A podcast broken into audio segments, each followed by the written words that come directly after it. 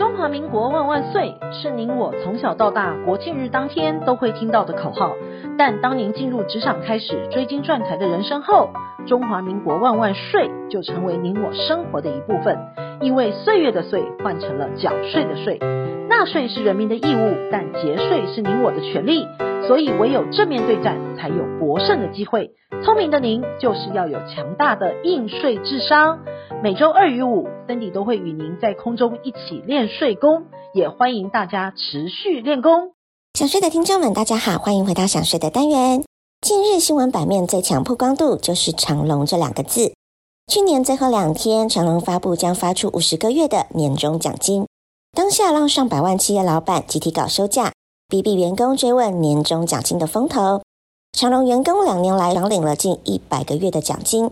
二零二一年有四十个月，加上二零二三年的五十个月，不禁让人想问：航海王真的有这么爽吗？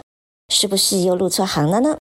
以各行业年终奖金来说，航运业近两年来都十分的风光，已经把科技业狠狠的比下去，让船产业扬眉吐气。另一个值得赞许的就是餐饮业了。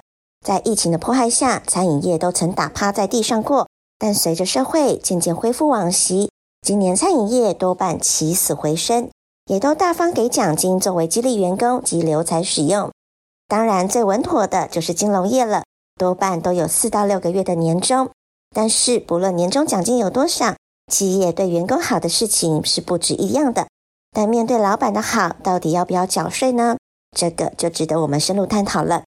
而常见的企业四大福利分别是年终奖金、尾牙春酒礼品、员工旅游以及员工健检。这四个的课税制度呢，我们来跟您做简单的说明。第一个年终奖金也是员工在工作上取得的薪资，员工拿到了需要记录薪资所得课税，同时公司要依法履行扣缴的义务。当员工领取年终奖金的金额超过了八万五千五百零一块时，公司必须要自行扣缴五趴的税额。员工隔年申报综所税时，也需将年终奖金列入综所税计算。而第二个，员工于尾牙活动中取得的摸彩奖金或者是奖品，需要给付全额扣缴十趴的扣缴税额。但每次中奖的奖金或者是奖品，应对扣缴税额在两千块以下者，免予扣缴；但同一所得人全年给付不超过一千块者，得免填报免扣缴凭单。公司举办的员工旅游均可参加的国内。国外的旅游支出费用，不论是否依法成立职工福利委员会，均视为员工的所得。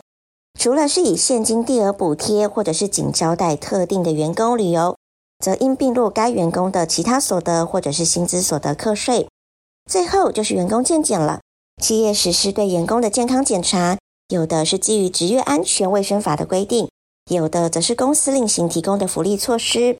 而依照《职业安全卫生法》第二十条的规定，雇主对在职业劳工应施行的健康检查有三种，分别是新进员工在受雇时实施的体格检查，还有员工在职期间实施的定额健康检查，以及在特殊工作岗位者定期实施的特定项目健康检查。